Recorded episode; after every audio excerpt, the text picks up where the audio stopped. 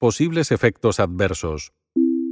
Al igual que todos los medicamentos, este medicamento puede producir efectos adversos, aunque no todas las personas los sufran.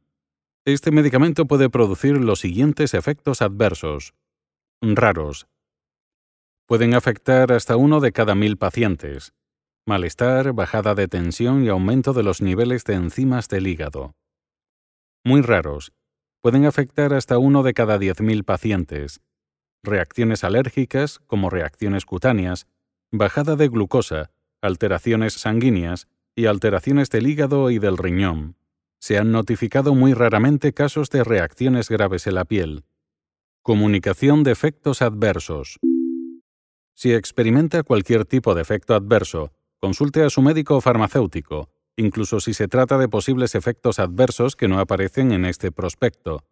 También puede comunicarlos directamente a través del Sistema Español de Farmacovigilancia de Medicamentos de Uso Humano www.notificaram.es.